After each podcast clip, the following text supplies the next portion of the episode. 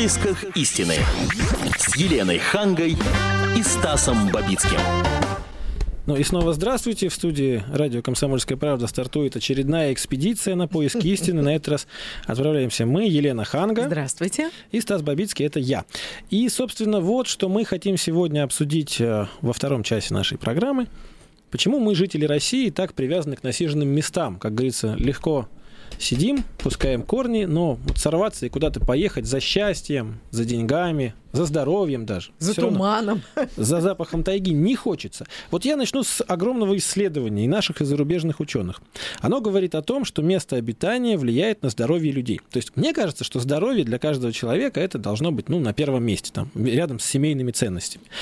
А, то есть вот география обостряет хронические заболевания, говорят врачи, и в средней полосе России больше всего сердечников. То есть вот угу. им нужно переезжать на юг, туда, да. где нормальная атмосфера. В Москве наверняка полно аллергиков, потому что с нашей экологией в Москве... Не совсем так. Аллергиков больше на юге России, но все равно да. всем и аллергикам на юге России, где цветет огромное количество всего, и там просто вот невозможно жить, сам свидетель, потом расскажу. А вот, а всем необходимо ехать в Сибирь и на севера, где этого меньше.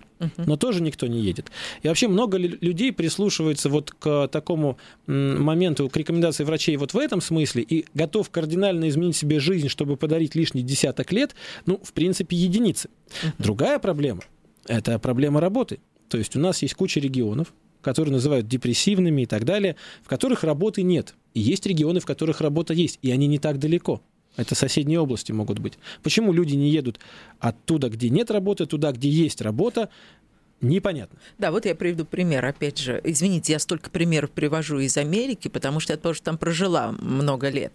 И вот я сидела с приятелем дома у телевизора, и он внимательно следил за новостями. Я говорю, «А что тебя тут так заинтересовало? Он говорит, ну как же, вот только что прошла новость, что там в Сенсенате открывается новый там какой-то завод или институт и так далее. Я говорю, ну а почему ты так разволновался? Он говорит, ну как, это рабочие места, это значит, я могу там получить гораздо лучшие деньги, чем я сейчас получаю здесь в Нью-Йорке, потому что конкуренция а, больше. И он по телефону там созванивается, посылает резюме по интернету, а, снимает квартиру, и, и он не боится, он вся семья туда переезжает, и там в считанные, там за неделю и две. А представьте себе, что мы с вами сидим в Москве, например, Стас, мы вот журналисты, да? Ну, нету работы в Москве.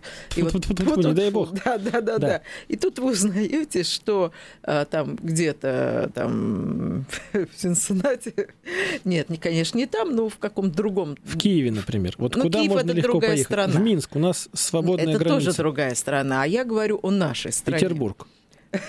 В Петербурге не хватает журналистов. Например. Да туда лету полчаса или час, да, а и вы соберетесь, вы поедете туда, Вопрос. Ну, я расскажу чуть позже, а сейчас я, во-первых, представлю нашего гостя. Сегодня с нами специальный корреспондент отдела экономики комсомольской правды Александр Зюзяев. Он проводил как раз специальные расследования, которые касаются вот этих вот а, внутренних процессов, то есть почему люди не едут с одного насиженного места на другое. Я еще объявлю, что вы можете посмотреть на нас в видеотрансляции на сайте kp.ru. Она прямо сейчас уже идет. И можете позвонить. Обязательно позвонить по телефону 9700 972 в прямой эфир и рассказать, вот вы, например, готовы сорваться ради большего счастья, ради, не знаю, за любимой женщиной, я еще понимаю, можно поехать через полстраны, но тоже, знаете, но уже сомнительно, уже сомнительно, что и на это вы отважитесь. Давайте обсудим это в прямом эфире с нашими радиослушателями. А, собственно, если угодно, я расскажу свою историю. Давайте. Я жил долгое время на юге России. Там огромные заросли амброзии в рост человека. Везде. Борются, вырубают, ничего, ничего не помогает. У меня аллергия. Август-сентябрь – два совершенно мертвых месяца, uh-huh. которые я вычеркивал из жизни, потому что даже лошадиные дозы лекарств не помогают.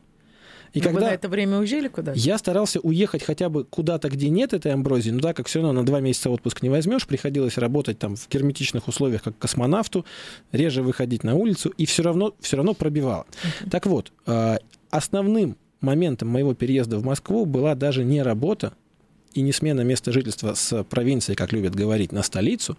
В этом смысле журналистика и там, и здесь, она одинакова. Можно быть звездой в маленьком городке и получать от этого удовольствие. Нет, но но, Стас, все равно основным аргументом ехал на меньшие деньги, но знал точно, что эти два месяца я буду Стас, чувствовать себя это хорошо. Не очень честный и корректный пример. Если бы вы сказали, что вы уехали из Москвы, э, например, в село Гадюкино, то я бы поняла.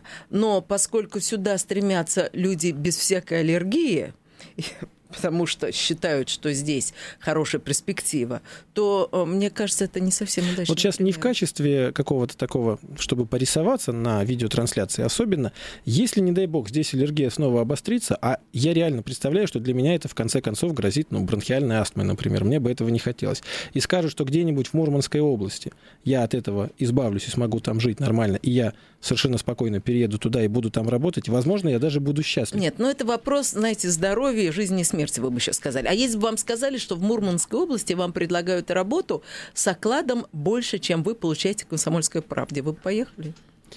Ну, скажем честно, скажем честно, вот пока здесь аллергия не припрет, наверное, нет.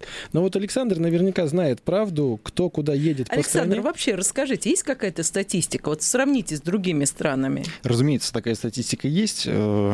Если сравнивать с западными странами, да, то мы получаем такие цифры, достаточно любопытные. Э, Если средний американец за свою жизнь переезжает 13 раз, Так. э, лондонец, англичанин переезжает 7 раз, то наш человек переезжает полтора раза. То есть туда и на полдороги обратно где-нибудь в Сызрани вышел на полустанке, И закурил, упустил поезд и там и остался.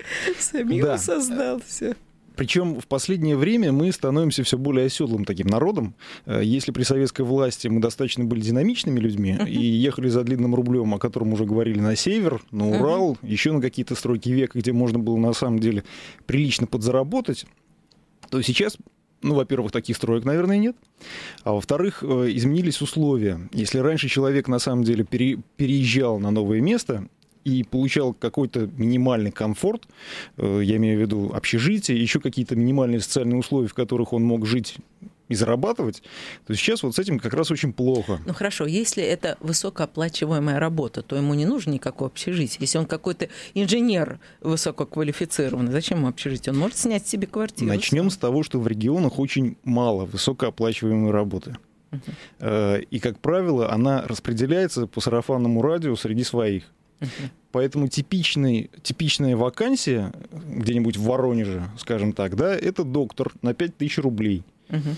Много ли появится желающих переехать из той же самой Рязани э, в Воронеж, Да. э, работать доктором 5000 рублей? Ну, я позволю себе такой момент. Все-таки доктор, который работает в Рязани, он учился 7 лет в институте, он работал несколько лет в больнице. И если ему говорят на выбор, езжай в Воронеж доктором, либо оставайся в Рязани, но иди в челноки, иди в грузчики, если он все-таки Хороший доктор, пример, и он да. хочет работать дальше, он поедет в Воронеж. Возможно, но если дело в деньгах Да. все-таки, а не в здоровье, Да. То, наверное, он все-таки постарается найти э, какую-то возможность трудоустроиться вот там, где он родился, грубо говоря. Потому что э, на самом деле социальные связи в последнее время у людей очень сильно нарушились. Если раньше они ехали и понимали, что они на самом деле какую-то минимальную базу получат, да, то же самое общежитие, о котором я говорил, и минимальную устроенность какую-то, то сейчас а в первую очередь... общежития? Ну, во-первых, как правило, ну, это большая обуза для предприятия, и, как правило, они стараются спихивать их на баланс города. А город благополучно их приватизирует или еще с ними что-то делает. Так что это не выход из положения, и в общежитии сейчас заселиться достаточно тяжело. Мгм. Вот. Но, с другой стороны, вот я знаю, что есть все-таки стройки века. Например, Олимпийская стройка, которая Сочи, будет да. еще три года. И вот почему туда люди не едут из других регионов, ну, даже на совсем. Вот он знает, что он там три года отработает, а потом в Краснодарском крае останется У моря. заниматься тем же самым, Прекрасно. продолжать свои строительные дела. Насколько мне известно, люди там живут в вагончиках, и на такие условия согласны, как правило, А, люди из ближнего вагончик. зарубежья. Но ведь это работа. А, допустим, мы знаем, что есть моногорода, в которых существует завод. Завод закрылся И во всё. время кризиса. А дальше что, пить? Сидеть на пособии по безработице? Или все-таки достойнее поехать и работать, э, пусть даже жить в вагончике, но обеспечивать как-то семью? Ведь на самом деле, когда мы говорим люди из ближнего зарубежья и понимаем, что, допустим, молдаванин или таджик, который приезжает на стройку, он ведь здесь живет в вагончике, а свою семью Содержит там семью содержит. там. Совершенно верно. Соответственно, они-то едут, у них ж просто, видимо, нету какого-то такого комплекса, да, они понимают, что да, это все-таки деньги, пусть не, не запредельные, но это деньги Хоть больше, какие-то. чем я заработаю на родине. И он едет сюда, работает и обеспечивает семью. Но, Почему может быть, у нас этого нет? пособие по безработице Москве больше, чем то, что он там заработает в этом вагончике. Давайте послушаем. К нам дозвонился Стас, э, телефон 9700972. Здравствуйте. Здравствуйте. Здравствуйте. Я хотел бы сказать вот о своем даже случае, который произошел со мной, с моей семьей. А Мы долго жили на севере, ну как долго, 10 лет. да. А уехали туда молодыми специалистами. Все красиво, конечно, зарплата, должности, карьера, коллективы молодые. Но вот со временем дети-то стали подрастать, подрастать. А дочка стала болеть, да, часто в школу пропускать и так далее. И вот этот фактор, вот этот фактор, определяющий, какой, какой климат, где жить, он все-таки превалировал в нашей семье, и мы вынуждены были в том числе и э, сменить место жительства в итоге. И куда вы переехали? Владимир. Вот. А, в чем проблема? Да, хорошо все. Есть должности, есть возможность карьерного роста, коллективы молодые, условия труда. Там тем более а, Ямало-Ненецкий автономный округ, э, денег много, руководство города, там округа всегда вкладывают э, в жилье, и, собственно, будет. Но климат, э, климат не вернуть, ни за какие деньги. А в деньгах сильно потеряли? Что? В деньгах сильно потеряли? Ну, Владимир, конечно, не тот уровень дохода, что на севере, конечно. Э, Сказать, что потерял, да, немного потерял, конечно. Сейчас я дело открыл. Но дело-то не в этом, а в том, что как бы ни было, какая бы оплата ни была, со временем начинаешь понимать, что находишься, ну, если так грубо сказать, конечно, нельзя работу сра- сравнить с тюрьмой. Из-за климата на улицу редко люди выходят там на севере, да, зимой, если говорить. А, соответственно, гуляют меньше. Это все в семье как бы тоже выхлопа какого-то нет.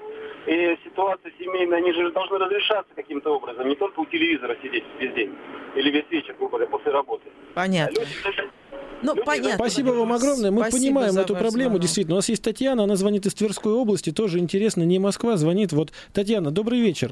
Здравствуйте, Добрый вечер. Татьяна. Добрый вечер. А, Ну, мне хотелось поделиться своими мыслями. Э, Значит, э, вот моя точка зрения такова, что то есть я успела пожить при той жизни при СССР и вот сейчас.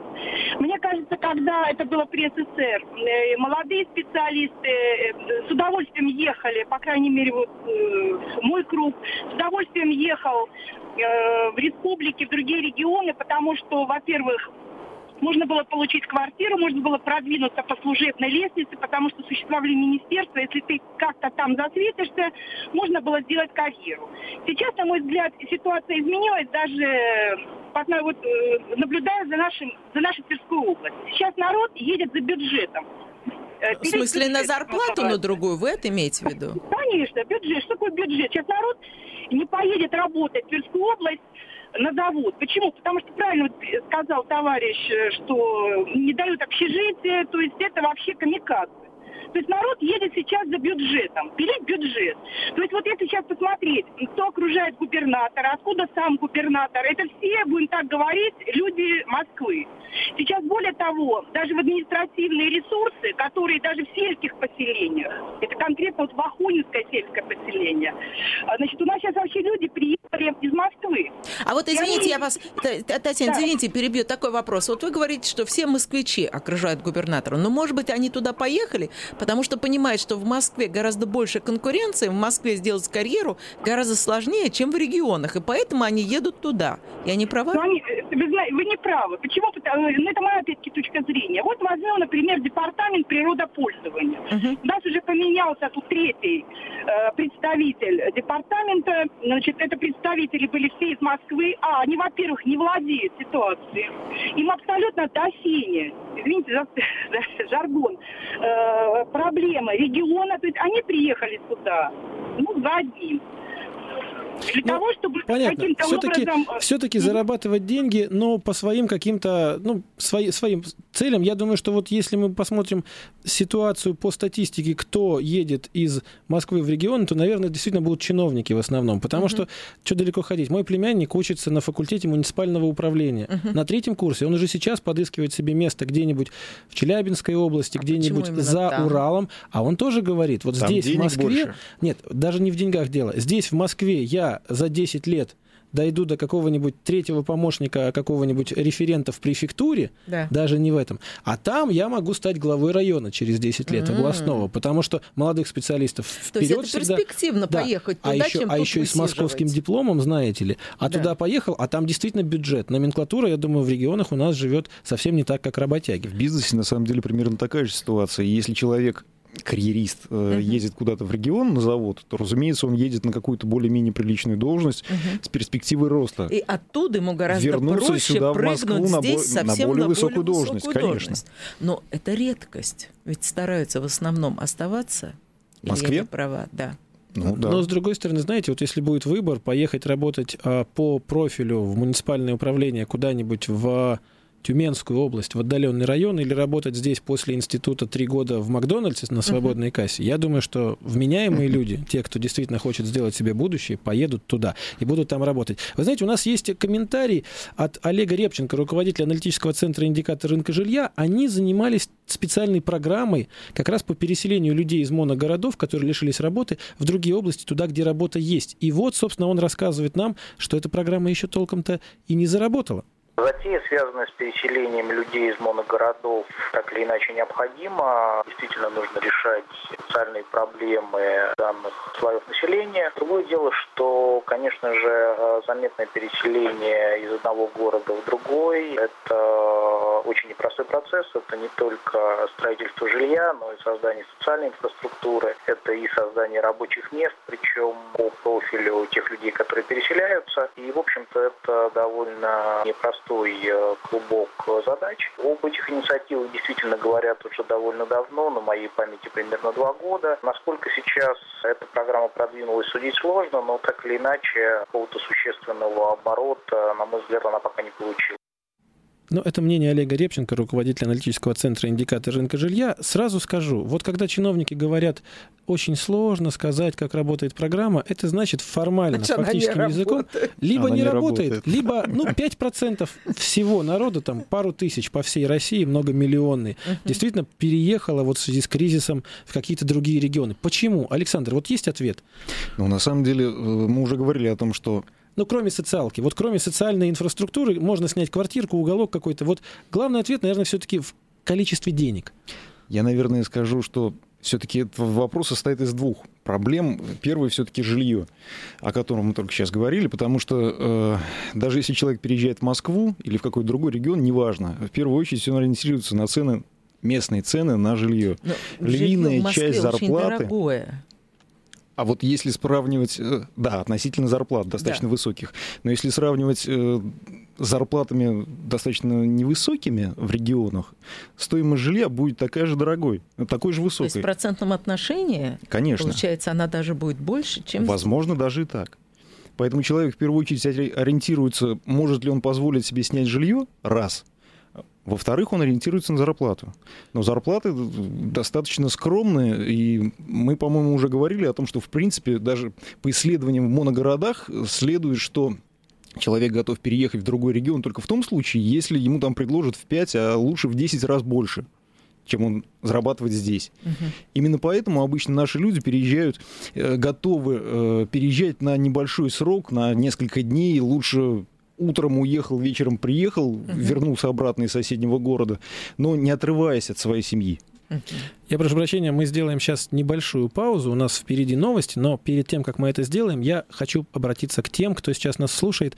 9700-972, телефон прямого эфира радио «Комсомольская правда». Знаете, вот хотелось бы, чтобы позвонил человек, который рискнул. Вот продал жилье где-нибудь в регионе, собрал вот все деньги, которые смог, и приехал сюда. Я объясню, почему. В свое время Америку, о которой так любит говорить, Елена, заселяли именно так. То есть приехали на восточное побережье, а потом взяли кибитки, все погрузили туда и Поехали двинулись на Дикий Запад. Дикий Запад. Осваивали так, что потом там появились железные дороги трансконтинентальные, развилась инфраструктура, и, собственно, Америка, она сделана теми людьми, да и, собственно, Россия, царская Россия, когда люди двинулись тоже на восток, только а не на запад, и на севера, она была сделана теми людьми, кто готов был рискнуть, бросить все на насиженном месте и уехать туда, потому что знали, что под лежачий камень вода не течет. Сейчас у нас новости в поисках истины продолжатся ровно через три минуты. В поисках истины. С Еленой Хангой и Стасом Бабицким.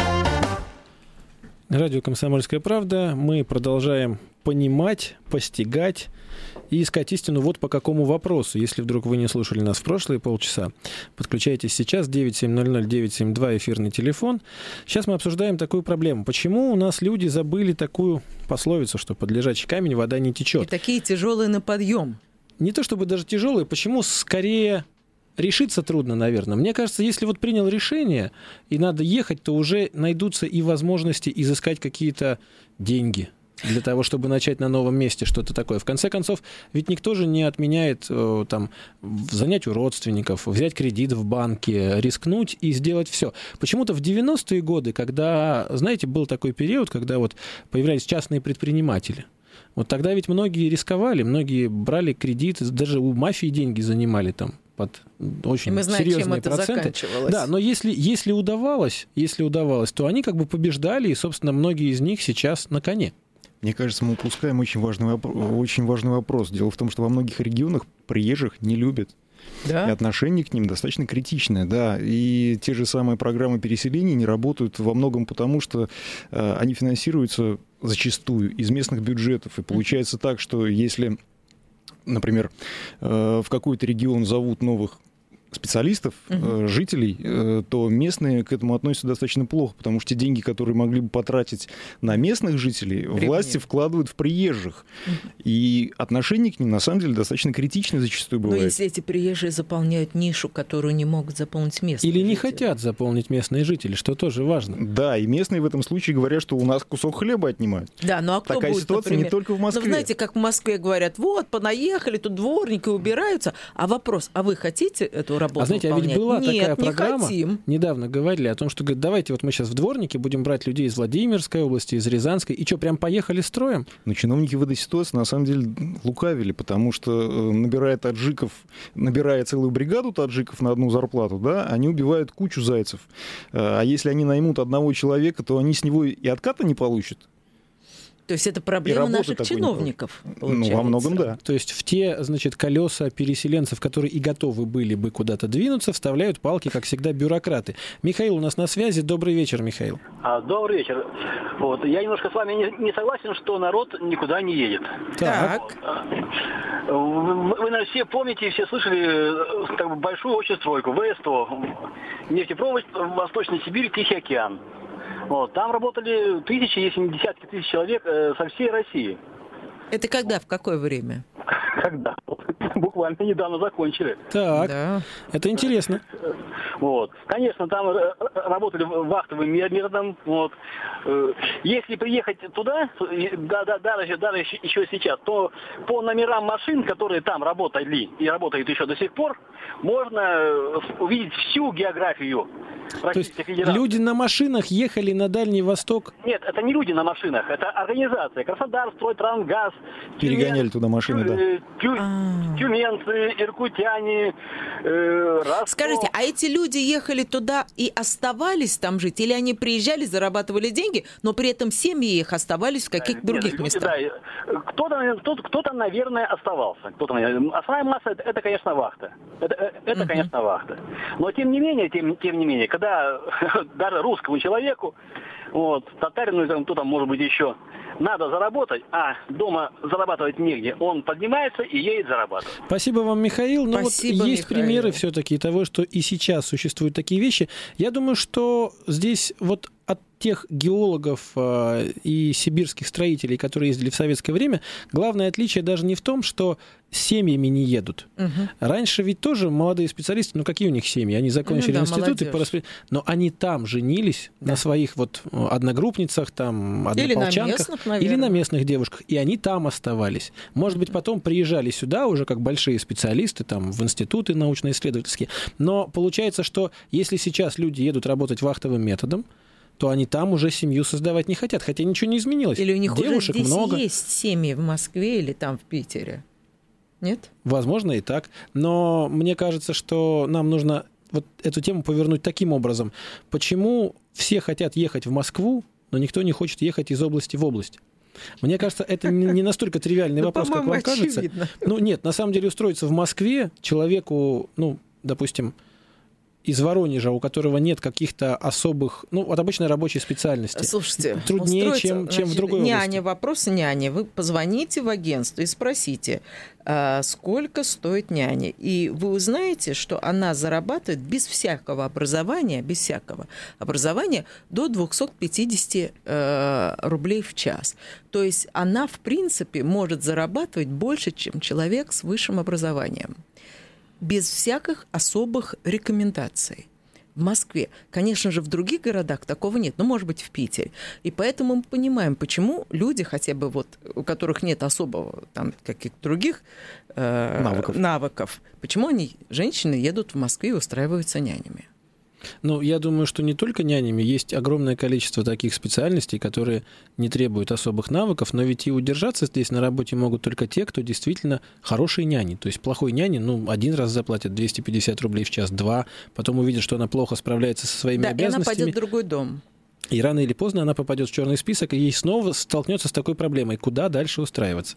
Аналогичная ситуация с охраной. Очень, очень, очень многие представители соседних регионов, э, Подмосковья и соседних областей, по сосе- э, очень часто, на самом деле, трудоустраиваются в Москве охранниками. Навыков практически Ну, там никаких сутки не через трое, как бы Да. можно дома пожить, потом приехать отработать. Да, но и охранники мы тоже знаем, что, ну, не будем говорить за всех, мы, опять же, мы не обобщаем в наших программах с Еленой Хангой, но вот есть такое ощущение, что и среди них бывают некомпетентные люди, и даже охранять, ну, тоже нужно уметь. А 9700972, телефон прямого эфира, у нас на связи Елена. Да, добрый вечер всем. Я даже не ожидала, вы второй час уже. Да. Мы вам надоели? Наоборот, я бы и три, и пять слушала. спасибо. Вы знаете, что вот сейчас просто про охранников, я и не собиралась про них. Вот охранников я знаю и в школе, и в, в колледже, я ими очень довольна, мне они очень нравятся. М. И да, если всегда спрашиваю, из какого они города, откуда приехали, какой режим И они там. откуда они обычно? А, вы знаете, вот, значит, из Шкарела, в общем, даже на Боже поездах люди едут. И А хоть одного они- москвича находили? А? Хоть одного москвича видели? Нет. А вы знаете, надо всех вернуть. Пусть там работают. В смысле, им надо да- да- создать условия работать. И сельских надо вернуть. Надо, ну, Вернуть обратно э, к себе на родину? чтобы на родине были условия. Чего они бедные тоже мучаются? Без семьи. Представьте, мужик две недели без семьи. Это Вот, ужасно. а- а- Охранять колледж, где, где это самое, там, не знаю, сколько тысяч, э, девчонки со всей России. Я представляю, что с ним творится. Спасибо огромное, Елена. Те- 9700972, телефон прямого эфира. Мы здесь в студии с Еленой Хангой, я Стас Бабицкий. У нас в гостях Александр Зюзяев, спецкор отдела экономики «Комсомольской правды». Александр, ну вот такой вопрос. Мы знаем точно, что рабочие места, они есть. Но при этом на биржах труда стоит огромное количество людей. То есть как? А, на бирже же очень смешная ситуация. То есть ты становишься на бирже труда, говоришь, я безработный, получаешь пособие. Причем, если ты до этого работал на хорошую зарплату, какое-то время ты его получаешь хорошее, это Да. пособие. Да-да-да. Тебе говорят, ну вот давай мы тебе предложим работать по специальности. Мгм. По специальности ты должен соглашаться вроде как, но по специальности работы нет. И тебе говорят, давай вот иди в охранники, а ты можешь капризничать. Ты можешь отвергать и говорить, там, несколько раз говорить, нет, меня это не устраивает, я буду дальше ждать.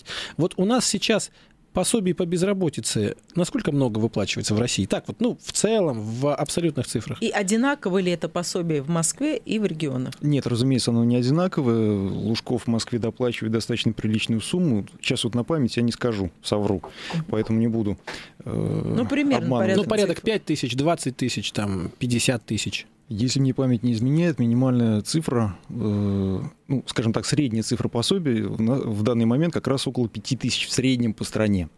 Но это в среднем по стране. Так. В Москве она выше. Поэтому человек, если потерял на самом деле за- работу с приличной зарплатой, он может достаточно долго капризничать, если мне память не изменяет, около года. А параллельно он может еще подрабатывать? А на самом деле многие так и делают.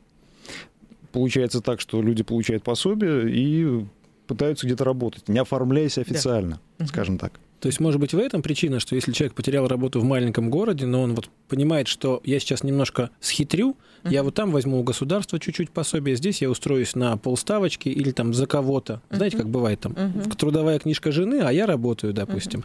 Или там шабашки какие-то. То есть, ну а что, вахтовый метод, особенно в маленьких городах, да, пожалуйста, там договариваешься, я буду дом строить каменный, мне нужны люди, но как бы я вот частник, и мне особо не хочется там что-то оформлять или ремонт в квартире сделать. Пожалуйста, Ну, частным приезжайте ко мне. водителям часто Частным водителям. Вот, может быть, и в этом причина, почему люди не хотят уезжать. А зачем? Нет работы, нет, но, но есть деньги. То есть вот такой парадокс российской Ну да. действительности.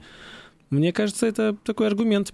А 9700972, телефон прямого эфира. Знаете, вот э, у вас, дорогие радиослушатели, нам важно узнать одно. Вот вы бы сейчас вот бросили все и поехали куда-то в Цинциннати или в Минск или в, в любую Скорее российскую в глубинку, да. где вам бы предложили хороший вот куш, А я вот вам скажу, молодежь сейчас совсем другая. Вот ребята, девочек, я знаю, они там в девятом, десятом классе, они каким-то образом по интернету списываются с тем же самым Цинциннати и едут туда, устраиваются официантками, ну, на лето, чтобы язык лучше выучить. А те, которые постарше, едут туда учиться, чтобы получить мастерс, там, какой-то бакалавр и так далее. Они не боятся бросать родителей и вот так вот ехать никуда. Ведь одно дело ты в Москве или там в России где-то, и там всегда мама может приехать, как-то подбросить что-то такое. Я не говорю о золотой молодежи ни в коем случае, с этим-то все понятно. А вот, э, вот ребята, у которых абсолютно нет родительских денег, они не боятся и едут за океан. Но здесь тоже надо понимать, что если, ну, наверное, правду говорит Александр, все-таки за океан бывает разный. Допустим, сейчас многие специалисты из Сибири, молодые, едут в Китай, потому что в Китае огромные инвестиционные проекты, там все развивается, и там Да. на какой-нибудь даже стройке китайского небоскреба где-нибудь, вот особенно перед Олимпиадой в Пекине, ой, какие там деньжищи были, да? И, что, вот и наших брали? Едут ребята Брали, молодые. брали. Вот он, Правда? допустим, инженер, строитель, даже закончивший, ну, ну, строительный техникум. Да. Но он специалист в этом деле. Он едет туда, он зарабатывает там юани, но он зарабатывает там столько, Столько юаней, юаней. что приезжая сюда, Что он говорит, не на одной стройке юань. Барнаула, допустим, там, или Благовещенска, чтобы далеко не ходить, там все рядом. Я столько не заработаю и за несколько лет, а тут я за год вот обернулся, все сделал. Или Но по специальности, все-таки, да, за океан бывает разный. И, скажем, почему-то никто не стремится ехать там, развивать, ну, не знаю, там, бедные страны Ближнего Востока или Южной Африки или Латинской Америки. Хотя... Только на очень большую зарплату. А все хотят на очень большую зарплату. Да. Но мы все понимаем, что количество очень больших зарплат в мире ограничено. И если мне кажется, вот моя позиция, я ее отстаиваю сегодня, если мне скажут, вот остаешься здесь без всего, или едешь туда, где ну, какая-то птица там счастье завтрашнего дня тебя поманит, и Вот там ты что-то получишь. Вот если ты врач, например, тебе же и ученый, да, врач, тебе же очень интересно иметь свою практику, правильно? И ведь в Москве особенно не устроишься.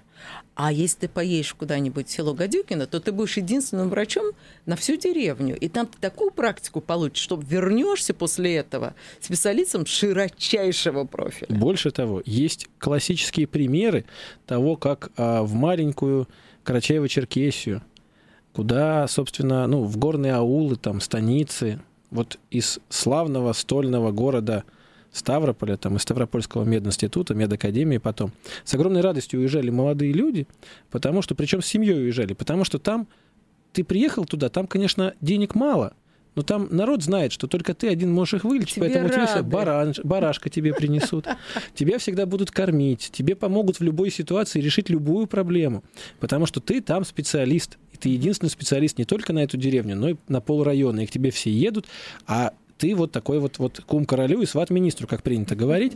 9700972, телефон прямого эфира. И мы сегодня в поисках истины говорим о... Все-таки пытаемся понять, это характер у нас такой у россиян. Вот тяжело Тяжелый нам на куда-то подъем. вставать. Или же, значит, мы просто вот стараемся при минимальных условиях, э, в, но лишь бы вот в родной, значит, стороне искать какие-то пути, что-то придумывать, как-то крутиться, но все-таки выживать там, где родился. Знаете, тоже вторая российская пословица, где родился, там пригодился. Угу. То есть, может быть, эта пословица рулит данной ситуации. Мы же не знаем, а народная мудрость, она уходит корнями в глубокие века. Ну и самое страшное, наверное, это вот меня, например, пугает американская цифра. 13 раз средний американец переезжает за всю свою жизнь с семьей, там, Но, со может всеми быть, делами. это связано с тем, что а, условия жизни, что ты на Аляске, заброшенной, заброшенной деревеньке, что ты на ферме где-нибудь такой же заброшенной, там на юге где-нибудь в Миссисипи далеком, там Яху-Сити, откуда мой дедушка, или ты э, из Чикаго. В принципе, уровень школьный такой же, медицинский такой же. И человек не, не, не рискует абсолютно ничем. Он не отказывается от привычного образа жизни. Кино есть, интернет есть. То есть фактически он переезжает из одной квартиры в другой. Если бы у нас эм, э, уровень жизни был вот что в, э, в городе Иваново, что там где-то в Тюмени, что еще где-то, я думаю, люди тоже бы не так э, беспокоились. И жены бы охотнее туда ехали, они говорили, у нас дети, а как же школа, а как же детский детский сад и так далее. Разумеется, плюс мы можем с вами еще посчитать, а, собственно говоря, из чего складываются вот эти 13 переездов американцев, да? Человек родился в одном городе, получил какое-то минимальное образование, школьное образование. Угу. Он переезжает в другой город для того, чтобы получить вузовское образование. Плюс он потом едет за работой. Это уже получается второй переезд в его жизни. Да. Э, состарился, вышел на пенсию. Уехал э, себе во Флориду. Уехал во Флориду или к детям. Вот там болото, нас... там тоже не очень хорошо. Ой. Но на самом деле я думаю еще о другом. Вот мне повезло, я родился в семье военнослужащего. И я вспоминаю советское время, советская армия. Я родился в далеком сибирском военном городке вообще. Потом моего папу перевели в город Ставрополь, потом моего папу перевели в город Ростов, потом моего папу опять перевели. И а это, вы все время и это только после моего рождения. А еще до моего рождения он успел отслужить там, там и там. И как бы, ну, естественно, а куда же без семьи? Целые военные городки, они и сейчас наверняка есть.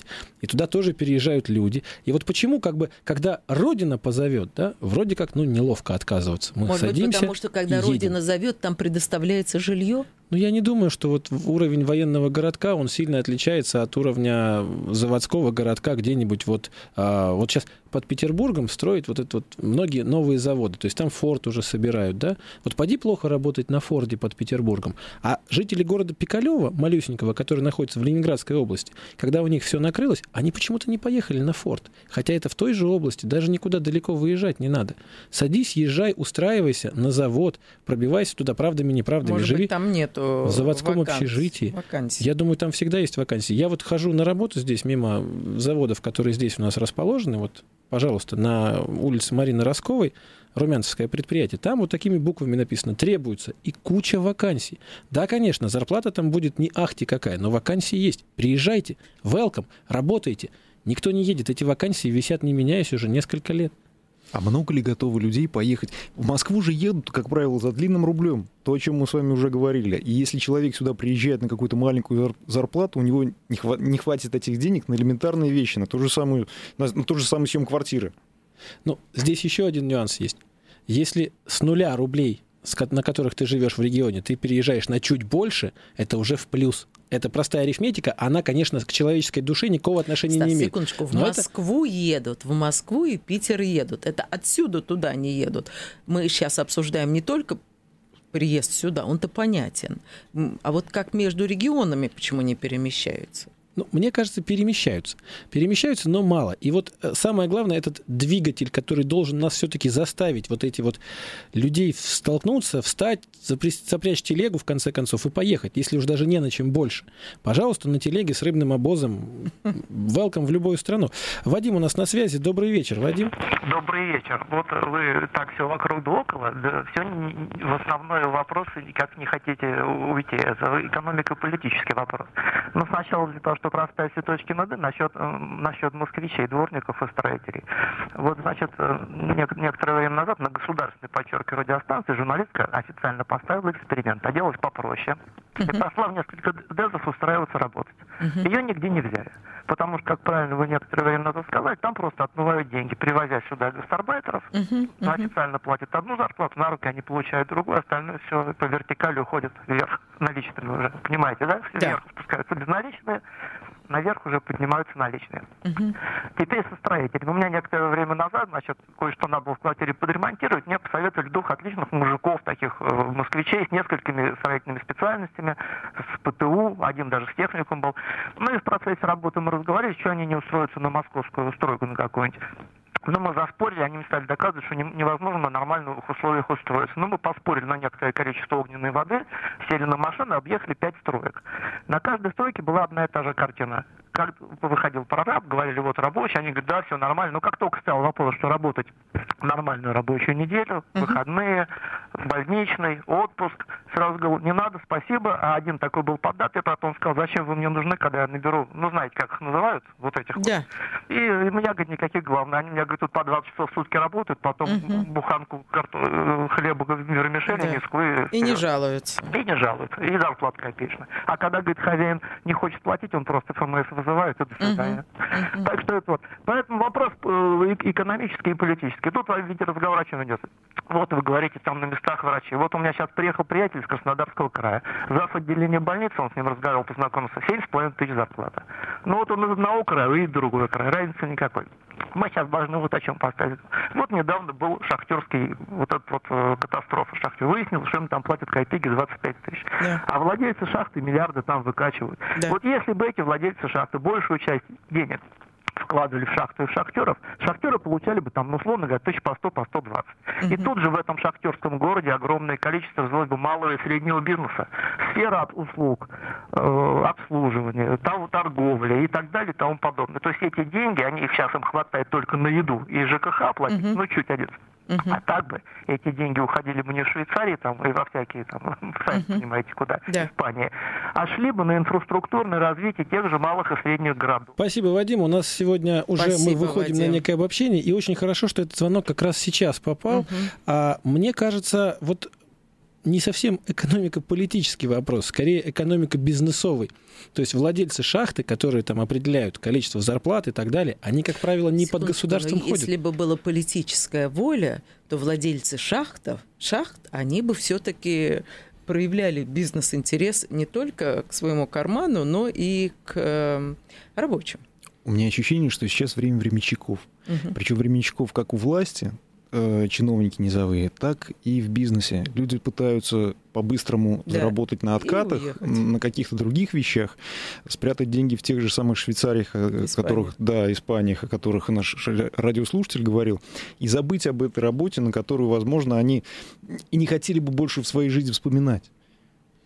Но я честно скажу, вот мы уже совсем выходим на обобщение. Если бы люди, которые сделали Россию великой могучей державой, двигаясь на восток, там, сражаясь с ханом Кучумом и его ордами, или там двигаясь на север и пробивая сибирскую мерзлоту, думали о том, что вот я сейчас туда поеду, а меня там ждет квартира, зарплата и все остальное, или же, допустим, те, которые на Диком Западе через индейцев к скалистым горам пробирались, тоже думали, а мы туда не поедем, если там не будет хорошей инфраструктуры, то ни одно из двух государств великих так и не сложилось бы в великое государство. И вот если этот двигатель пропадет в душе русского народа, и мы станем тяжелыми на подъем, то действительно под наш лежачий камень никогда не потечет вода. Вот такое у меня мнение.